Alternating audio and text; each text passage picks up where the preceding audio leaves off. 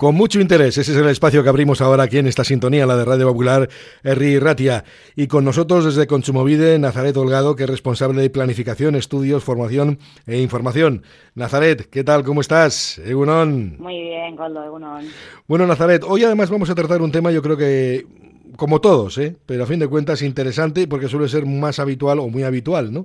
Que es el de los créditos al consumo pues que muchas veces son necesarios, lógicamente, para poder afrontar algunas, algunas compras fundamentales. Pero yo creo que sí que hay que tener presente en algunos momentos algunas cuestiones eh, relevantes. Primero, ¿qué son los créditos al consumo? Ya sé que puede ser una, una evidencia, pero por si acaso, en Nazaret, vamos a explicarlo. Sí, eso es. Vamos a intentar eh, dejarlo clarito. Mira, los créditos al consumo eh, son los productos financieros que nos van a permitir financiar la compra de un bien o o la contratación de un servicio. Entonces, eh, eh, suelen ser, son más fáciles de obtener que un préstamo hipotecario porque no, no voy a necesitar una garantía adicional. Eh, habitualmente la única garantía que, me van a pedir es la, es la personal, es decir, mi, mi propia solvencia. Y también resultan más caros que, que una hipoteca porque los intereses que hay que pagar al banco pues suelen ser más elevados no serían créditos eh, al consumo ni las hipotecas que conocemos, ni los créditos, por ejemplo, que puede conceder eh, la parte empresaria a los empleados que no tienen intereses, y tampoco aquellos que, que tienen una cantidad inferior a 200 euros o unos, un plazo inferior a, a tres meses. Eh, bueno, aquí por una de las cuestiones que has mencionado, yo creo que habría que tener muy presentes cuáles son los costes totales de ese crédito, ¿no? Por si acaso. Eso es. Eso es, porque hay veces que pensamos que el coste del crédito, tendemos a pensar en el, en el tipo de interés, en el interés que vamos a pagar, pero además hay que tener en cuenta que el coste total del crédito eh, se compone, además del principal, de los intereses que vayamos a, abonar, todas las comisiones, eh, los impuestos, cualquier otro gasto que, que conlleve la contratación del crédito eh, sin tener en cuenta los gastos de notaría. Los gastos de notaría no estarían incluidos en este coste total. Y, por ejemplo, si me exigen contratar algún otro tipo de servicio, por ejemplo, un seguro es lo más habitual, también tenemos que tener en cuenta este seguro para, para considerar el coste total del crédito. Bueno, pues por si acaso, porque muchas veces sí que es verdad que podemos perder la perspectiva de lo que realmente debemos o que al final tenemos que pagar. Eso en principio, ¿no? Pero bueno, ¿cuáles son, Nazaret, los requisitos, eh, los requisitos de información previa? Vale, eh, antes de contratar un crédito, eh, me tienen que dar una información bastante completa. O sea, me, van a pasar una oferta que es vinculante durante al menos 14 días naturales, puede ser más. me lo tienen que dar con antelación en un, en un papel o en otro soporte que me permita llevármelo a casa, eh, eh, estudiarlo tranquilamente, hablarlo con alguien de, mi confianza y, si fuera el caso, pues compararlo con otras ofertas. Entonces, eh, ¿cuál es la información que me van a especificar?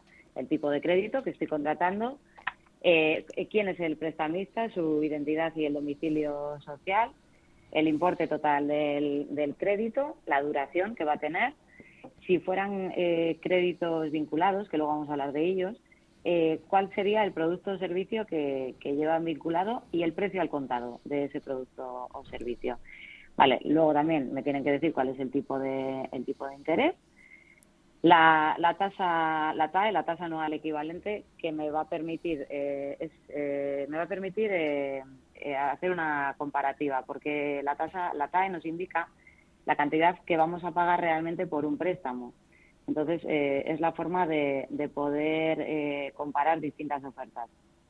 Luego, el, el importe, eh, el número y la periodicidad de los pagos, los gastos de mantenimiento, por ejemplo, si, me, si estoy obligada a mantener una cuenta durante, el, durante la duración del préstamo, pues también tengo que tener en cuenta los gastos de mantenimiento y me los tienen que informar aquí. Cualquier otro gasto derivado del contrato, si existieran gastos de notaría, eh, por ejemplo, eh, si existieran eh, servicios accesorios como un seguro, pues también. Si dejo de pagar, tengo que saber cuáles son los intereses de demora y los gastos por impago y las consecuencias que, va a suponer ese impago. Si me exigen algún otro tipo de, garantía, pues también. Si tengo derecho o no a desistir. Si tengo derecho a reembolsar de forma anticipada el préstamo y qué coste va a tener.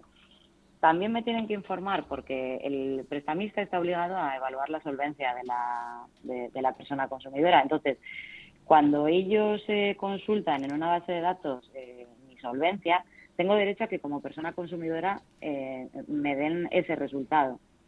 Tengo derecho a que me den una, una copia del proyecto del contrato de crédito y también en esa información previa tiene que aparecer el tiempo durante el cual eh, el prestamista está obligado a mantener la oferta. Ya hemos dicho que mínimo son 14 días naturales, pero si son más, lo tiene que incluir ahí. Y si la, el prestamista incumple estos requisitos de información previa, bueno, pues se podría dar el caso de que el contrato fuera anulable.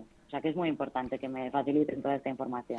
Así que una vez que, porque primero tienen que evaluar si soy solvente para afrontar un crédito de esas características, eso es lo fundamental, ¿no? Eso eh, Porque no piense cualquiera que simplemente va allí y llama y le van a dar. Evidentemente no, no va a funcionar así. Pero todo lo que acabas de mencionar tiene que estar puesto y plasmado en un contrato. Eso es, tiene que estar puesto en la oferta previa. Eh, posteriormente va a estar también en el contrato pero para que yo me lo pueda llevar a, casa previamente a la firma, me lo tienen que quedar en la, en la oferta y que yo tenga tiempo eh, para, para estudiarlo con tranquilidad. Bueno, has hablado antes de los créditos vinculados. ¿Qué son exactamente? Vale, los créditos vinculados. Vamos a, vamos a intentar aclarar este tema. Eh, son los créditos que sirven eh, para financiar un, un, servicio o la adquisición de un bien. O sea, estos eh, su destino eh, es ese. a mí el, el, dinero va a ir directamente a la adquisición de este bien o, a, o de este servicio. Entonces, yo voy a tener un contrato con una financiera y también con la prestadora de servicios que van a funcionar como si fueran socias y esto me va, me va a dar ciertas garantías. Por ejemplo, si yo ejerzo mi derecho de desistimiento sobre un contrato de, un bien o de un servicio, esto supone la finalización del contrato de crédito automáticamente y sin penalización. Luego, por otra parte, eh, yo como persona consumidora voy a poder ejercer mis derechos tanto frente al, al, proveedor del bien o del servicio como tanto ante la parte prestamista. Entonces, si necesito o si quiero reclamar la devolución del importe o si tengo que, solicitar que, se cumpla el contrato o que se paralicen las cuotas, puedo acudir tanto a la, a la parte eh, financiera, a la, entidad financiera, como a la prestadora de servicios. Siempre que se haya dejado de, prestar el servicio o no se hayan entregado todos los bienes y siempre también que, el consumidor haya presentado una reclamación, ya sea judicial o extrajudicial. Entonces, eh, aquí eh, me gustaría eh, hablar de un caso que hemos conocido recientemente, el de los centros ideal, que lo hemos visto en las noticias hace un par de meses así, ¿verdad, Coldo? Sí, sí, lo hemos contado ah, además. Yo creo que ha sido en diciembre aproximadamente, eso es.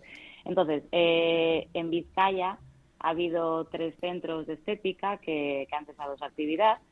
Muchas de las personas que, que tenían contratado un servicio con estos centros lo habían financiado entonces, eh, si lo habían financiado a través de un crédito vinculado, van a tener esa garantía de que si yo estoy acudiendo a la, a la empresa que, presta el, servicio y no, me dan una respuesta, tengo posibilidad también de acudir ante la financiera. Entonces tengo como esa doble, esa doble garantía para pedirle a la financiera que me, que me pasen, que me paralicen las cuotas.